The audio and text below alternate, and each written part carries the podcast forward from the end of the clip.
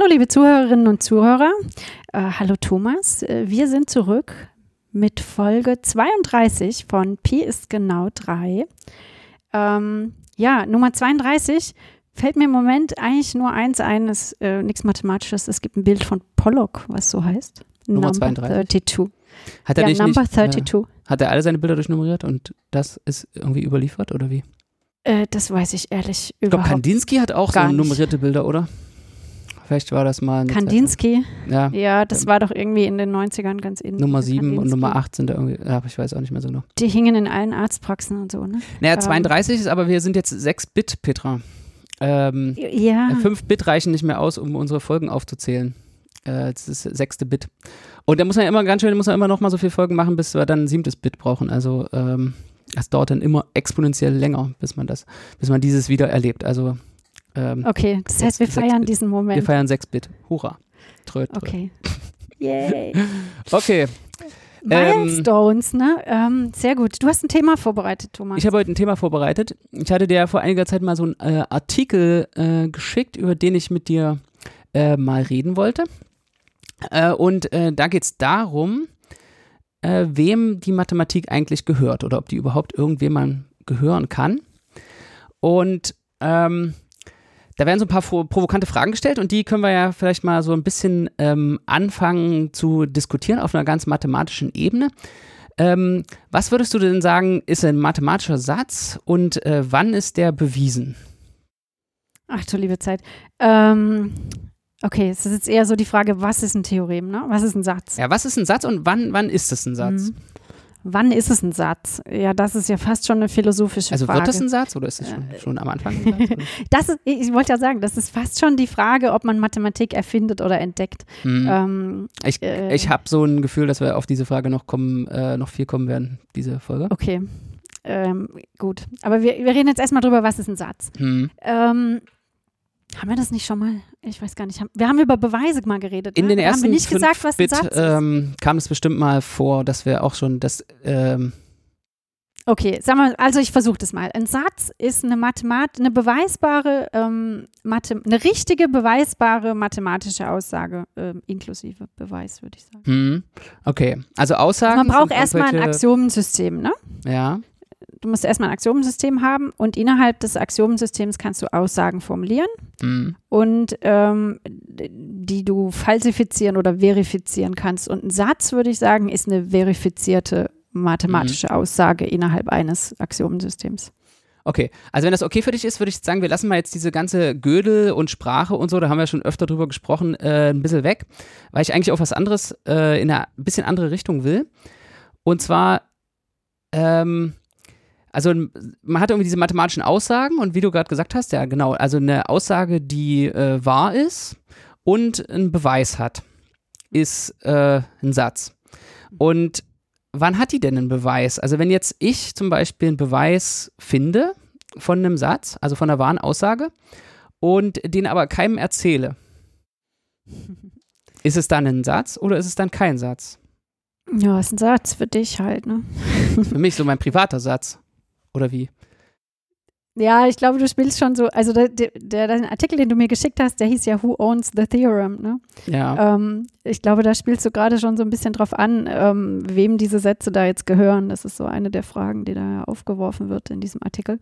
Ähm, ja, keine Ahnung. Also wir hatten ja schon mal über Beweise sehr ausführlich gesprochen, im ersten Bit. Ähm, ähm, und da vielleicht im zweiten Bit. Ähm, und da haben, also da war so ein Ding, was mir irgendwie in Erinnerung geblieben ist, was wir auch, glaube ich, hoffentlich genannt haben, ist, dass zu einem Beweis immer die Kommunikation von einem Beweis gehört. Ja, also wer, also dass Beweise auch dadurch erst sozusagen als solche gelten oder anerkannt werden, wenn sie denn kommuniziert sind und zwar so, dass andere sie nachvollziehen können. Ja, also wenn ich den so Mhm. kryptisch aufschreibe, dass den keiner lesen kann, dann würde ich nicht sagen, das ist ein Beweis, weil eben so ein Beweis auch immer so einen sozialen Aspekt hat, ja, also der Mhm. halt erst Kann sich auch irren, ist in ja. so einem sozialen Kontext. genau, der kann ja halt auch falsch sein, der Beweis, und nur keiner hat den Fehler bemerkt bisher, ne? Das und dann, und das, wenn man das jetzt ummünzt auf die Theoreme, dann ist ein Theorem natürlich erst dann eins, wenn das einen kommunizierten Beweis hat, also einen, der halt auch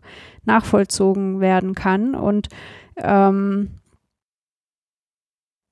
und äh, halt auch erst durch die Nachvollziehbarkeit des, und Korrektheit halt das zu einem Satz macht. Ja, wenn da ein Fehler auftaucht, ist der Satz erstmal kein Satz mehr. Hm.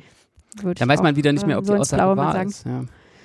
Genau, dann geht halt der Wahrheitsgehalt erstmal verloren, wenn der Beweis eine Lücke hat. Ne? Deshalb ist es halt schon auch bis zu einem gewissen Grad so ein soziales Konstrukt.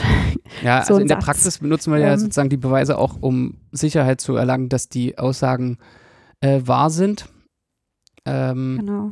Genau. Aber denkst du, da leiten sich irgendwelche Rechte und vielleicht sogar Pflichten ab daraus, dass man irgendwas beweisen kann oder bewiesen hat oder so? Naja, damit spielst du ja auf eine der Kernfragen von diesem Artikel an. Ähm, ich muss zugeben, dass ich mir bisher noch nicht so ganz konkrete Gedanken zu der Sache gemacht habe. Ähm, mir da auch keine feste Meinung ähm, gebildet ja, habe. Ohne den Artikel. Sagen wir mal jetzt einfach mhm. sozusagen, mhm. würdest du sagen, es gibt eine Pflicht, das Wissen zu teilen? Wenn man jetzt sozusagen, wenn du einen Beweis von der Riemann-Hypothese findest, ist es deine ja. Pflicht, den äh, zu teilen? Ach so, aber das ist jetzt ein bisschen eine andere Frage, wie das, was ich davor verstanden hatte. Also, äh, Moment. Rechte oder Pflichten? Also wenn du, wenn du einen Beweis kennst, findest, äh, ja. äh, hast du dann irgendwelche Rechte oder Pflichten daraus? Jetzt habe ich mit Pflichten angefangen. Ist es zum Beispiel deine Pflicht, äh, dir das anderen mitzuteilen? Weil es ist ja sozusagen dann vielleicht äh, wichtig. Könnte ja nochmal wichtig äh, werden. Äh. das andere ist auch Wissen. Nö.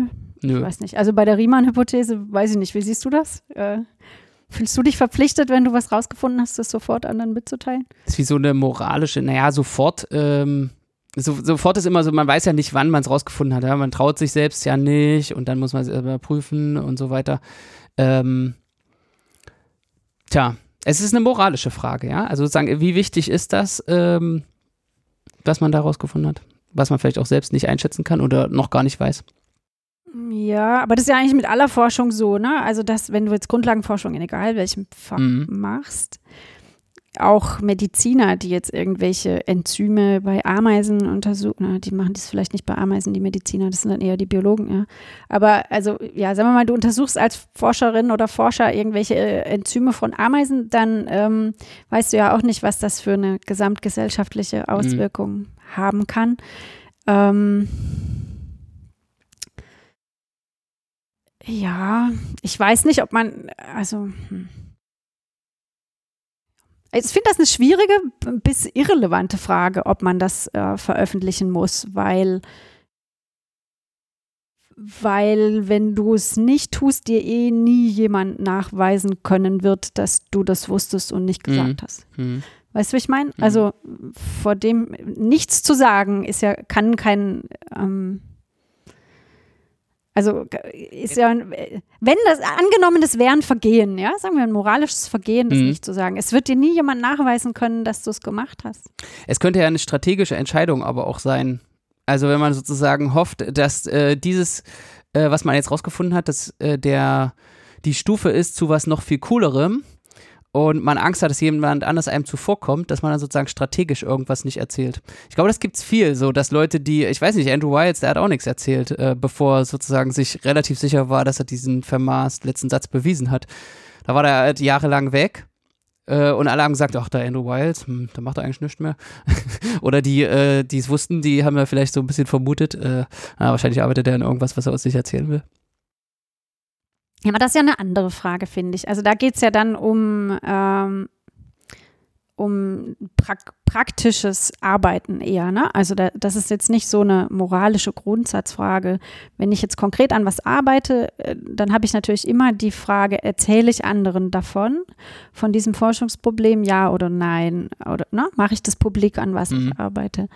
Ähm, das ist, glaube ich, eher eine Kontextfrage. Ja? Also die Frage würde ich auch für, für verschiedene Probleme anders beantworten, aber auch für verschiedene Personen stellt sich die Frage, glaube ich, ganz anders. Ja? Also wenn jetzt ein Doktorand im zweiten Jahr sich diese Frage stellt, ist vielleicht eine ganz andere äh, Antwort. Ähm, gut, auch für die Person gut, wie wenn äh, jemand etabliertes, der an einer super wichtigen Millennium-Problem arbeitet, sich diese Frage stellt. Ja, Mhm. erzähle ich anderen davon. Ähm, ich glaube, das ist, das kann man nicht grundsätzlich auf eine Weise beantworten. Ich glaube, da muss man, das spielen sehr, sehr viele Aspekte rein in diese Frage, erzähle ich anderen von meiner, Mhm. von meinen Forschungsproblemen oder nicht. Ne?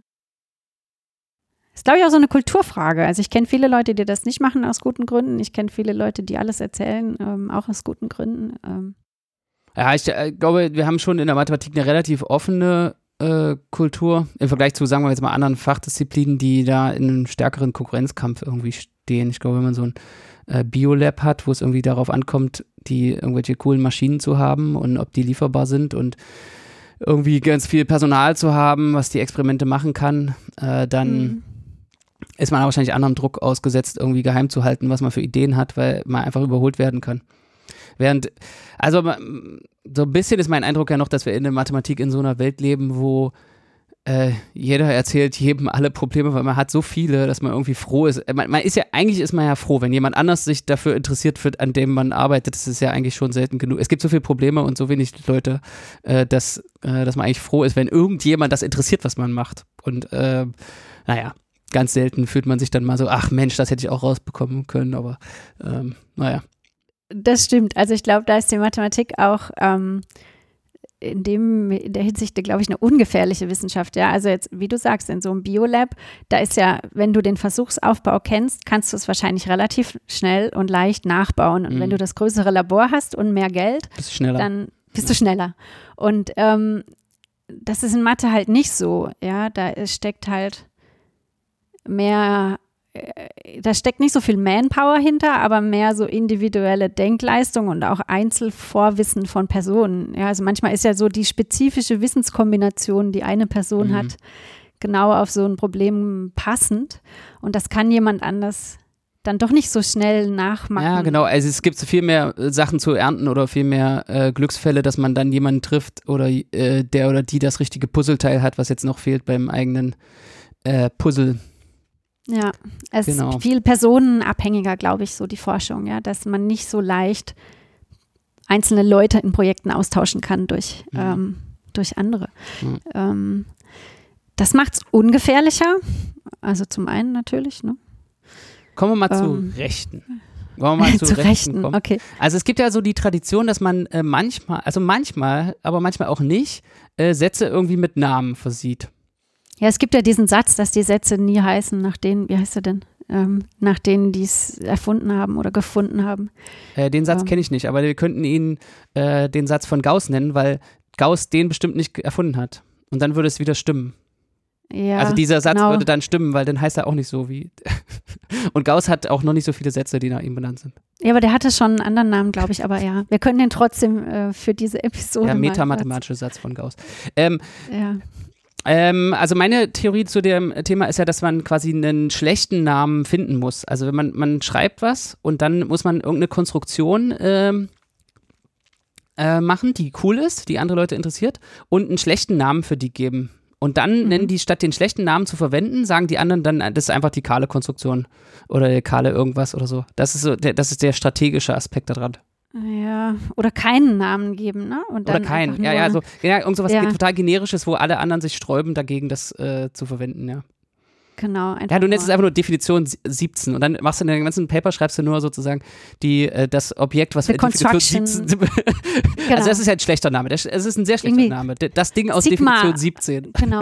Das, das Sigma oder das X aus Definition 17. Ja, genau. Ähm, genau. Und dann Ja, heißt und dann es einfach heißt nur es- X. Und dann heißt es das, äh, das kahle Dings. Ja. Hat es schon geklappt bei dir? äh, nee, aber ich habe mich auch noch nicht so angestrengt. Also ich versuche mich eigentlich anzustrengen, den Sachen so äh, gute Namen zu geben. Aber vielleicht ist es auch aus strategischer Sicht ungünstig. Ja. Also ich glaube, es ist auch besser, den Dingen sprechende Namen zu geben. Also da gibt's ja, gab es neulich auch so eine Meta-Diskussion auf Twitter, wo ähm, sich darüber ausgetauscht war, ob das überhaupt gut ist, Sätze nach Personen oder Konstruktionen nach Personen zu benennen und ob man das nicht besser einfach sprechend benennt, dass sozusagen der Name beschreibt, was das Ding Hm. äh, ist. Ja, ich habe da, ja, ich fand die nicht so Also die, die wurde ja so einseitig vorgetragen, die wurde ja sozusagen so nach Person benennen ist schlecht und äh, andere richtig gut benennen ist gut. Äh, äh, wurde diese Diskussion ja geführt, das war ja ein bisschen plakativ. Ich bin da nicht so äh, emotional drüber, aber ich finde auch gute Namen, aussagekräftige Namen gut.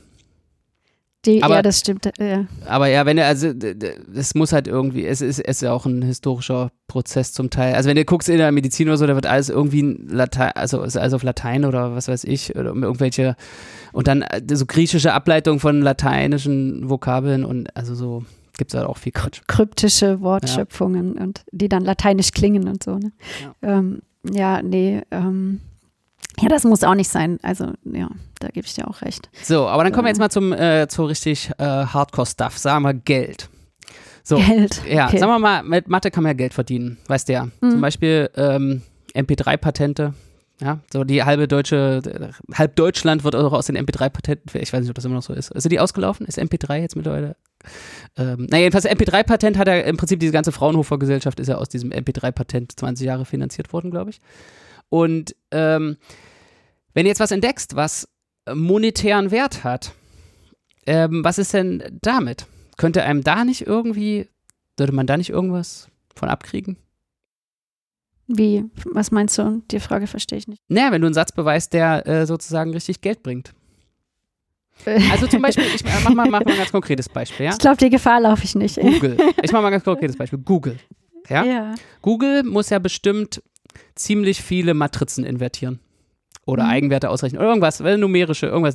Google macht bestimmt viel Numerik.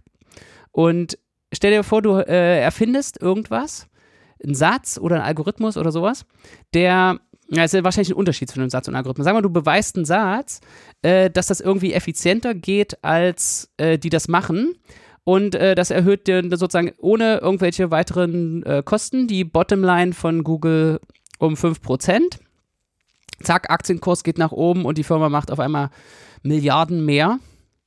Sollte da nicht irgendwie so ein Professorengehalt drin sein für die Person, die das erfunden hat?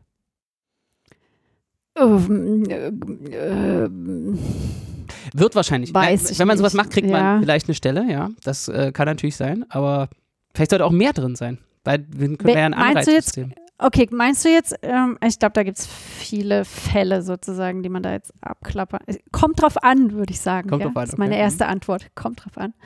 Ähm, okay, um ehrlich zu sein, ich habe mir über diesen Fall noch nie Gedanken gemacht, weil das in meiner Forschung, glaube ich, einfach nicht vorkommt. Ähm, ich habe jetzt gerade zum allerersten Mal nach vielen Jahren Forschen ein überhaupt anwendungsnahes Problem, aber auch das ist eine Anwendung in der, in den Grundlagen der Wetterforschung, sodass das sicher auch kein Oh, oh riesigen, Wetter. äh, Wetter. Mit Wetter kann man Geld viel Geld nutzen. machen. Mit Wetter kann man viel Geld machen, Petra. Ich denke, Ja, wer die, weiß. Ne, die, der, ja, ja. Also eine Verbesserung der Wettervorhersage um nur ein bisschen, das bringt das, ähm, bringt das Bruttosozialprodukt voran. Okay, also Warte, sollte ich mir schleunigst über diesen Fall Der- Gedanken machen, ja, ich meinst denke, du? ja. Ähm, okay. Ähm, ja, weiß ich nicht. Also ich glaube, die Frage ist eine andere, wenn, wenn du oder ich so einen Satz beweisen oder wenn so ein Mitarbeiter von Google so einen Satz beweist. Mhm. Hm. Oder würdest du Wenn wir das den beweisen, lieber pauschal, sollte für unsere äh, Uni da nicht was drin sein. Hättest warum- du das gerne? Nee, nee. Hätte ich nicht. Aber man kann ja mal an Patente denken. Also ich habe mal ein bisschen Patente Ja. recherchiert. Äh, Es gibt auch diese. Also, was kann man denn patentieren? Also, man kann nur äh, Erfindungen patentieren. Jetzt fragt man sich, äh, klasse, okay, was ist denn jetzt eine Erfindung? Also, eine Erfindung ist irgendwas, was neu ist und was es noch nicht in der Natur gibt. Und da gibt es ja auch sozusagen so. Also äh, DNA-Sequenz kann ich nicht patentieren. Ah, haha. Pass auf, du kannst eine DNA-Sequenz, die du von, wenn dir die Maus über den Weg läuft und du äh, sequenzierst die, dann kannst du das nicht patentieren. Wenn, Wenn du die die Maus genetisch veränder- veränderst, damit die im Labor besonders gut für irgendwelche Experimente geeignet ist, äh, dann kannst du es patentieren lassen. Okay. Das ist schon, ähm, da geht schon los. Das ist natürlich jetzt, also okay, wir, ich will jetzt eigentlich nicht auf irgendwelche konkreten Patentregelungen, weil die auch in verschiedenen Ländern unterschiedlich sind. Also es ja, hängt immer von, von der Rechtstradition und dem Rechtsraum ab und so. Und ähm, der eigentlich ein historischer Fakt, auf den ich jetzt mal äh, kommen will, ist, dass es da einen langen Streit über Softwarepatente gab. Ja, also Softwarepatente, es war irgendwie eine Zeit lang, äh, eine, dachten manche, dass es eine coole Idee wäre, dass man Software sowie ähm, Erfindungen äh, patentieren könnte. Stellt sich raus, dass es wahrscheinlich nicht so eine gute Idee ist. Also in der EU ist das mehr oder weniger zurückgewiesen worden. So Mitte der 2000er Jahre gab es da, ist das vom EU-Parlament äh, ähm, entschieden worden. Ähm, aber eins, äh, als ich das so ein bisschen gelesen habe, ein Argument ist mir da aufgefallen. Und da hat jemand argumentiert, ein Gegner von Softwarepatenten, dass Software Mathematik ist. Und dass es deswegen nicht patentierbar ist. Software ist per se. Das war das Argument. Das, das Argument war, Software ist Mathematik und das ist deswegen nicht patentierbar. Und äh, das fand ich interessant, weil das sozusagen der, die Tatsache, dass Mathematik nicht patentierbar ist, als evident annimmt ja. und äh, damit argumentiert. Und das ist im amerikanischen Patentrecht ist das, glaube ich, sogar so aufgeschrieben. Also, dass Mathematik was, was ist, was in der Natur schon vorkommt. Äh, weil schon seit den Steinzeitmenschen äh, das einfach völlig klar ist, dass es sozusagen Mathematik gibt. Und das ist einfach in der, kommt einfach in der Natur vor. Äh, und deswegen ist das nicht patentierbar. Finde ich eigentlich einen charmanten ist, Ansatz. Äh, äh Löst viele Probleme auf einmal, ähm, sozusagen, wenn man diesen Ansatz verfolgt. Und ja, also damit hat man aber die Frage, also wenn man das so sieht, hat man die Frage beantwortet, ob Mathematik gefunden oder erfunden wird, ne? Da würden wir ja auch noch drauf kommen. Sind wir ja, dann sind wir da. Dann wieder, sind wir da jetzt. Also eine Sache, ein Einschub noch. Äh, das, ich will nochmal einen, einen wirklich einen, einen, Satz, den ich sehr liebe, äh, hier an dieser Stelle äh, propagieren. Es ist dieser Curry-Howard-Isomorphismus. Es ist eine äh, Zusammenhang zwischen den Implementierungen von Datentypen, also betrachtest du Computer Science, ja, also du hast irgendwie alle Datentypen, die du dir irgendwie ausdenken kannst und dann Implementierung davon, also Programme, die das, die das implementieren. Und das ist äquivalent zu Aussagen und ihren Beweisen. Also kannst du sozusagen eine äh, Aussage beweisen, das ist das gleiche wie ein Datentyp zu implementieren auf einer theoretischen Computer, also Computer Science Ebene.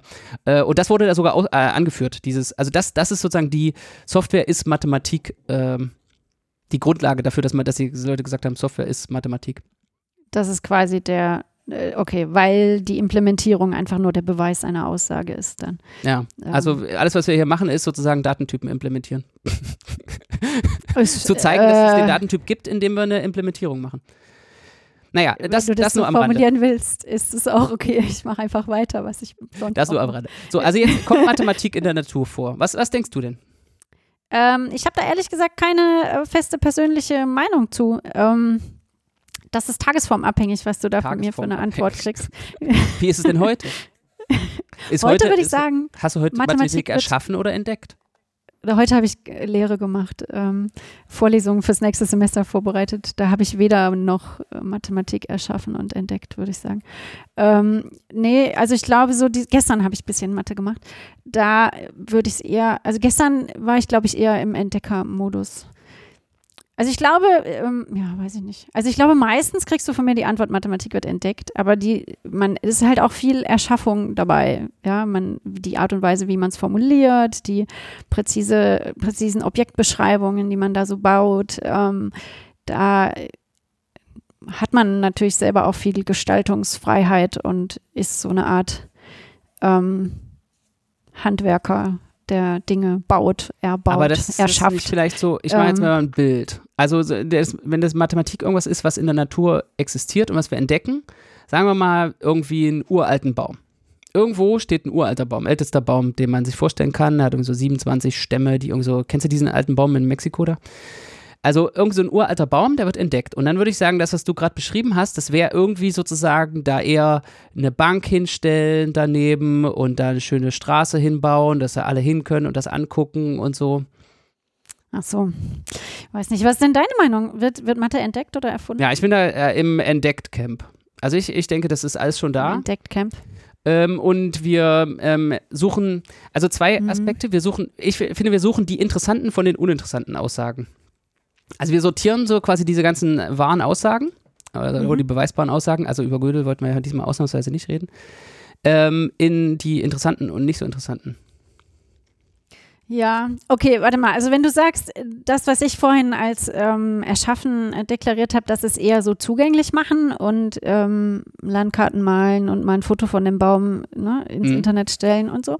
Ähm, ja, also ich glaube, okay, das ist eigentlich ein schönes Bild. Also ich glaube, wenn man das so sieht, dann ja, dann muss ich wahrscheinlich sagen, dann ist da nichts mehr übrig von entdecken, äh, nichts mehr übrig von erschaffen, sondern dann ist es alles entdecken. Dann ist sozusagen mit der Festlegung auf ein Axiomensystem alles schon da. Und jetzt gilt es nur noch, ähm, das zu benennen. Hm. Ähm, Hast du schon mal die äh, Geschichte gehört, dass es diese, das ist ja so ein platonisches Weltbild, glaube ich. Also das so, ja, ja. Äh, weil das so diese ähm, Ideenwelt, also Plato. Also, also Plato, genau, hat ja gesagt, Menschen sitzen in so einer Höhle und wir sehen eigentlich nur die Schatten von den existierenden Dingen so an der Höhlenwand. Hm. Und ähm, also ne, so werden von hinten so beleuchtet hm. von der Sonne und alles wirft Schatten und wir beschreiben jetzt diese Schatten und äh, das ist nur sozusagen ein schwaches Abbild von der eigentlichen Existenz der Dinge. Ja, glaube, man muss sich dann umdrehen und dann blendet es kurz, aber nach einer Weile geht es wieder. Ja, ich glaube, es ist äh, Plato. Geht mal raus und dann ist es wieder so, irgendwie ist es so eine endlose Kette. Ja, ich glaube, es ist alles noch ein bisschen spiritueller als die Frage, ob man Mathematik entdeckt oder schafft. Mhm. Hatte ich zumindest so den Eindruck. Aber hast du ähm. schon mal gehört, ich äh, erinnere mich nur noch vage, ich konnte aber keine gute Quelle für googeln, äh, dass diese Sprache, wie wir jetzt für, äh, verwenden in der Mathematik, so sei A ein B und so, äh, mhm. dass das darauf zurückgeht. Ich muss das nochmal äh, nachverfolgen. Also auf diese Ideenwelt, dass sozusagen man, man sei irgendwas gegeben das, das ja. ist schon sozusagen, das ist schon da. Man argumentiert irgendwie über diese, ähm, man, man hat die Sprache so, äh, so gemacht, dass die, dass die das nicht, also dass die es abbildet, dass wir das nicht erschaffen. Das ist ja witzig. Also das habe ich noch nie gehört, dass das auf Plato zurückgeht sozusagen. Äh, oder halt auf diese Denkweise. Ähm, äh, ich habe das immer für so einfach ähm, traditionelle Formulierungsweisen von Annahmen gesehen, ja, mehr so als Kulturgut, dass es diese Formulierungen eben noch gibt in der mhm. Mathematik. Ähm, ja, es kann natürlich halt sein, dass die sich durchgesetzt haben in der Zeit, wo, das mal, wo man mal so dachte. Also ich muss sagen, heutzutage gibt es natürlich auch viel Mathematik, die, äh, wenn man eine Definition schreibt, da hat man eigentlich ja. schon die Wahl, ja. Also da gibt es immer dieses Redefine und äh, das, ähm, also oute ich mich jetzt wieder, ich mag das nicht. Also ich, ich finde sozusagen eine Definition, die ist we define oder we set oder also dass die Menschen irgendwas machen. Da, ähm, also so, ich formuliere das nicht so. Ich kann das natürlich akzeptieren, wenn Leute das so machen und es äh, gibt auch viele, die das so machen. Äh, aber äh, ich versuche da so zum Beispiel eine Definition ähm, deskriptiv zu machen. Also die, die, mhm. Definition, Punkt, und dann ein A ist ein B mit Eigenschaft C sondern einfach beschrieben. Und also, dass es eine Definition ist, ist ja schon durch das Wort Definition äh, gekennzeichnet. Ähm. Ist meistens auch weniger schwurbelig lesbar, wenn man es so direkt hinschreibt. Also, ja.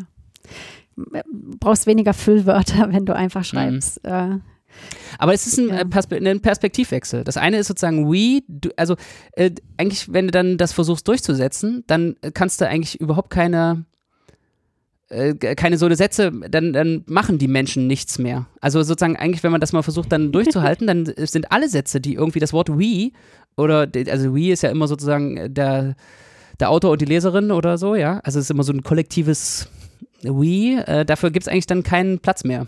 Das ist, äh, ist komisch, das ist ein komisches Gefühl, weil dann äh, wird es halt. Meinst du, das, den Platz gibt es auch nicht mehr dann, um Beweise zu schreiben? Also, ähm Nee, ich würde versuchen, in, also in einem Beweis das auch nicht zu machen. Also, weil sozusagen du. Ja. Also sei, sei X ein Y mit einem. Aber es ist ja nochmal ein Unterschied, ob du was definierst oder ob du nachher sagst, ja, wir wählen uns jetzt ein Epsilon, das die und die Eigenschaft hat. Nee, sei. Kannst natürlich auch schreiben, sei Epsilon so. Ja, sei, äh, habe Epsilon diese Eigenschaft, genau. Habe ja. Epsilon diese Eigenschaft, dass so ein Epsilon existiert äh, aus diesem und diesem Grund. Daraus folgt das, also völlig deskriptiv. Ja, also bei Beweisen finde ich, hat das mit dem Wii noch so ein ähm, ähm, handwerklichen. Noch einen anderen Wir Charakter, machen das jetzt ja? so. Ja, einmal das und es hat auch so einen, ähm, einen Charakter, die Leserin, den Leser noch so mitzunehmen, ja, also die, die so mit, mit ins Boot zu holen, dass mhm. es eben nicht so, ja, es verringert so ein bisschen den Abstand zum Text. Mhm. Wenn man das so schreibt. Also für mich hat das dann weniger den Aspekt mit, ja, der Autor ist jetzt irgendwie sozusagen das begnadete Genie, das jetzt weiß, wie man das Epsilon wählt, sondern eher diesen Aspekt, ja, wenn sich mit jemandem hinzusetzen und das gemeinsam durchzugehen. Ja, mhm. so mehr so ja, ich einen erklärenden Aspekt. Noch ganz anders, also dass der Autor einfach weg ist. Also sozusagen, so. dass der Text ist sozusagen, der Text ist einfach nur eine Beschreibung von der Natur. Ja, aber das geht ja nicht. Also du bist ja trotzdem, also der Text hat ja einen Autor, auch wenn der eine Naturbeschreibung mhm. ist. Und die Texte sind nie losgelöst ja, genau. von den Deswegen Schreibern. Die Einleitung, also, die Einleitung oder so oder so Bemerkungen, die würden dann schon eher, da wäre sozusagen, da könnte ja auch mal sozusagen einfach was erzählt werden, was jetzt die Menschen betrifft, ja, sozusagen. Also warum studieren wir dieses Problem, äh, wo wollen wir damit hin, was ist die Historie, sozusagen, da, da wäre das ja, hoffentlich. Da wären also, solche Formulierungen natürlich irgendwie äh, passend. Aber jetzt gerade genau. in dem Beweis oder so, ähm, Ah ja, keine Ahnung. Ja. Sagen wir so, mich stören die nicht. Ähm, ich messe denen auch keinen höheren, hab denen bisher nie höheren Sinn zugemessen, mhm. außer dass das halt sagen manche, weiß ich gar nicht, ob ich das äh, oft, also ich selber würde das gar nicht so oft benutzen, aber nicht jetzt, weil ich es bewusst nicht benutzen will, sondern ähm, weil das einfach seltsam klingt, so für mein Verständnis. Aber ich weiß, dass Leute das sehr gerne machen, einfach weil sie selber das gerne so lesen auch. Hm. Ähm, aus genannten Gründen, ja, dass das eben gefühlt diesen Abstand zum Text verringert und man sich leichter mitgenommen fühlt. Ähm, ja, ich glaube aber auch, dass kein mathematisches Schriftstück wirklich losgelöst vom Autor existiert, weil ähm, ja auch die Art und Weise, wie Sachen geschrieben sind. Welchen Teil schreibt man ausführlich, welchen nicht, wo schreibt man hin, man kann leicht sehen, mhm. das. Schreibt man das überhaupt jemals oder vielleicht vermeidet man diese Formulierung komplett? Ähm, das hängt ja sehr vom Autor mhm. und oder der Autorin und dem jeweiligen Vorwissen ab. Ähm, würde ich sagen, ja. Also so, dass das immer eine subjektive, bis zu einem gewissen Grad auch eine subjektive Beschreibung der, ähm, der Sachen ist. Hm. Es gibt also, auch diese Temp temporale, also manche schreiben ja auch so ein Paper sozusagen so, als ob die Zeit fortschreitet, vom Anfang des Papers zum Ende des Papers. Also zum, einfach nur so Worte, ja, wenn man so later, later we prove. Ja. Also und damit, mhm. ähm, obwohl ich glaube, so genau hm, kenne ich mein äh, Oxford-Englisch jetzt auch nicht, ob das nicht vielleicht sogar late, das Wort later auch ähm, ähm, weiter hinten bedeuten kann. Ähm, aber sagen wir mal, also es gibt auch so andere zeitliche, ähm, dass man sozusagen zeitlich irgendwie schreibt. Mhm. Aber das ist doch eigentlich auch wieder ein Indiz dafür, dass man denkt, dass sozusagen am Anfang des Papers der Satz noch nicht existiert. Oder so, sondern es ist quasi im, im Zeitverlauf irgendwie entsteht oder. Ähm mm, nee, das würde ich, glaube ich, eher als Indiz dafür nehmen, dass man diese Erklärung als zeitlichen Ablauf ähm, auffasst und nicht. Ja. Naja, okay. Ja, also weißt du, wie ich meine? Hm? Also die, ja. dieses Paper ist wie eine aufgeschriebene Vorlesung. Ja, ja. Und ähm, dann ist halt sozusagen nachher kommt dann noch die Anwendung für dieses Lemma. Also ich habe da äh, ähm, so ein, für mich so ein sozusagen in ähm, ich, ich, ich finde es verwirrend. Ich finde es verwirrend. Das habe ich, glaube ich, so schon mal gesagt in irgendeiner Folge. Äh, ich finde es verwirrend zu lesen, sozusagen, ähm, later äh, we prove, weil, weil ich da, das ist ja schon bewiesen, das ist ja schon auf dem Archive das Paper oder so. Also wenn das ja. Paper fertig ist, weil, weil diese zeitliche Komponente da irgendwie anders verwendet wird, aber das kann auch irgendwie an meinen mangelnden Englischkenntnissen liegen, oder? Das ist, dass es irgendwie sich normaler anfühlen sollte, als es sich bei mir anfühlt. Das Wort later. Ja, vielleicht kannst du es in deinem Kopf einfach ersetzen durch further down or, ja, oder ja. sowas wie on the next page. Ja. dann, äh, dann ist das vielleicht weg. ich weiß es nicht. Aber ist auch sind wir so schon sehr weit weg von dem Thema, ne? Aber es macht nichts, ist spannend.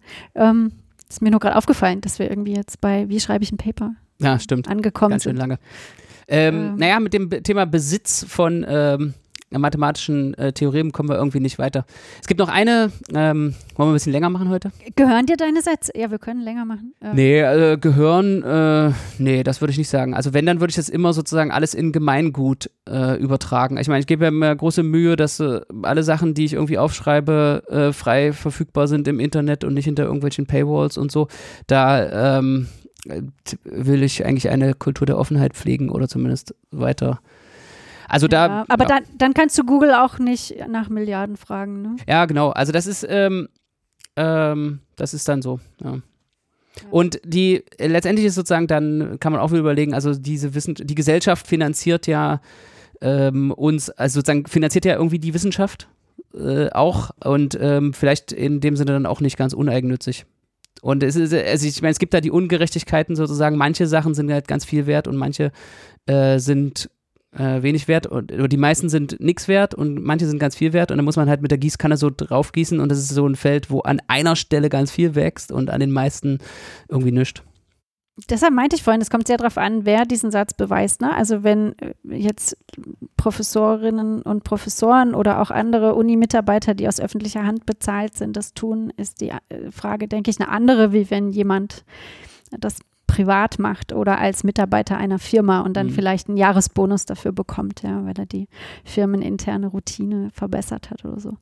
Ich denke, ein ähm, Job bei Google wäre auch drin, wenn man diesen äh, die Matrix-Multiplikation verschnellert oder so. Ja, den wollte ich, glaube ich, gar nicht haben. Den Job bei Google. Nichts gegen Google, aber ja. Ähm, ja. Ich bin eigentlich ganz zufrieden mit meinem Job. Mhm. Also eine kurze Sache habe ich noch. Ähm, ja. Dieses von Zurückhalten von Ergebnissen oder das sind unsere Ergebnisse. Da gibt es ja die Geheimdienste und die äh, Geheimdienste, also gerade hier die NSA, der äh, amerikanische, einer von den amerikanischen Geheimdiensten, die äh, haben ja auch richtig Mathe. Die, ma die machen richtig Mathe. Und ähm, ich denke, die, äh, die halten eigentlich alles zurück. Muss man jetzt eigentlich mal davon ausgehen, dass die sozusagen äh, alles, was die so über Kryptographie wissen, äh, zurückhalten. Und dann gab es ja auch die äh, Crypto Wars, also diese Verschlüsselungskriege, weiß nicht, wie man das auf Deutsch nennt, also sozusagen in den 70ern, wo die dann versucht haben, Kryptographie, also Mathematik eigentlich, ähm, so als äh, Kriegswaffen zu deklarieren und dann so Export zu verhindern. Und das war halt noch so eine Denke aus dem Zweiten Weltkrieg, glaube ich, wo man, wo halt, äh, wo halt irgendwie so Kryptographie halt auch Hardware war. Ja, das war halt ja, so eine Enigma. Ja, so eine Enigma. Man sich halt ja, so, nicht so eine klauen. Maschine, ja. eine Erfindung, die darfst du halt nicht klauen genau. lassen, weil dann kannst du reingucken. Und genau. ähm, dann wurde es ja immer sozusagen, Software hat alles aufgefressen, ähm, was da war und ähm, dann gab es das Internet und diese ganzen Informationen, der Informationsfluss war einfach nicht mehr kontrollierbar. Ähm, und so, dass also da irgendwie so eine ganz interessante Gemengelage von so Besitz von, von Wissen ähm, mhm. entstanden ist. Und ja, im Prinzip ist es jetzt, also ich meine, das geht ja bis, das geht ja bis jetzt. Also wenn du jetzt guckst, also diese, diese Streitigkeiten zwischen sozusagen staatlichen Akteuren, die, die sozusagen den Verschlüsselungen irgendwie nicht passt, ähm, sind halt in der Historie, also wenn, wenn man zurückguckt, die sind halt in der Historie immer irgendwie dadurch gelöst worden, dass es sozusagen erkannt wurde, entweder explizit oder einfach nur durch den Lauf der Zeit, dass, dass der wirtschaftliche Nutzen, den du dadurch hast, dass du die Kryptographie sozusagen freigibst, äh, dass der höher ist als der politische oder so militärische Nutzen, den du hast, wenn, indem du versuchst, das unter der Decke zu halten. Also gerade, ich glaube, dieser der kalte Krieg sozusagen, ja, ähm, der ist halt dadurch entschieden worden durch Wirtschaft, der ist wirtschaftlich gewonnen worden und das basiert auch darauf, dass sozusagen die Firmen dann diese ganze, dass die Kryptographie zur Verfügung hatten. Also, tja. Also, was wäre deine Empfehlung? NSA soll alles freigeben? Äh, ich, ich, ich gebe gebe keine Empfehlung an die NSA ab. ähm, ich, ich finde, je, jede und jeder muss es mit seinem Gewissen ausmachen, wenn man äh, sozusagen äh, Ergebnisse nur mit der NSA teilt äh, und nicht genau. mit der genau. Öffentlichkeit. Aber gibt es da nicht so Grants auch in den USA, die man äh, auch mhm. als Uni-Mitarbeiter äh, ja, kriegen viel. kann ja, von äh, der NSA? Die, ähm, das, ja, das ist auch so ein bisschen Politiktradition vielleicht, weil das Militärbudget in den USA halt niemals schrumpfen kann. Das mhm. muss halt immer wachsen.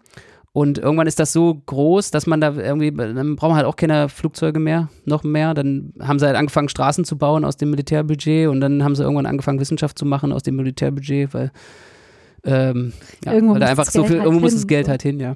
Ähm, ja also gibt es schon, also gibt es auch Algebra, die da von der DARPA ja. irgendwie. Aber ist die dann geheim, wenn man da so, ich habe das ehrlich nee. gesagt mich nie Also es, es, gibt verschiedene Programme. Also ich okay. denke mal, wenn die einfach so ein Förderprogramm haben von der NSA, dann geben die halt einfach so Individual Grants. Also dann kriegst okay. du halt einfach so einen Grant.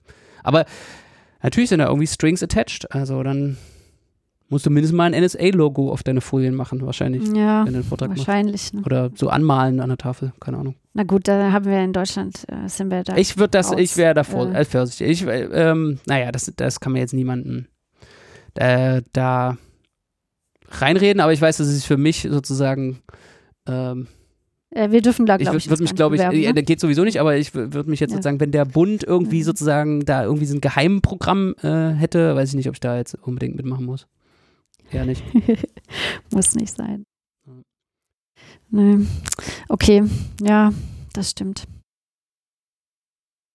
Ja, ist so eine Ja. schizophrene Rolle, ja, weil die gleichzeitig sozusagen auch die Standards machen. Also viel, viel von dieser Kryptographie, von der wir jetzt alle profitieren, ist ja auch entwickelt worden von, von den Geheimdiensten, ja. Also die, das ist ja dann irgendwann und gleichzeitig versuchen sozusagen, äh, die, die machen die Standards und versuchen die wieder zu unterlaufen äh, und Mhm. schwach, äh, schwach zu machen. Also so, das ist halt so eine etwas schizophrene.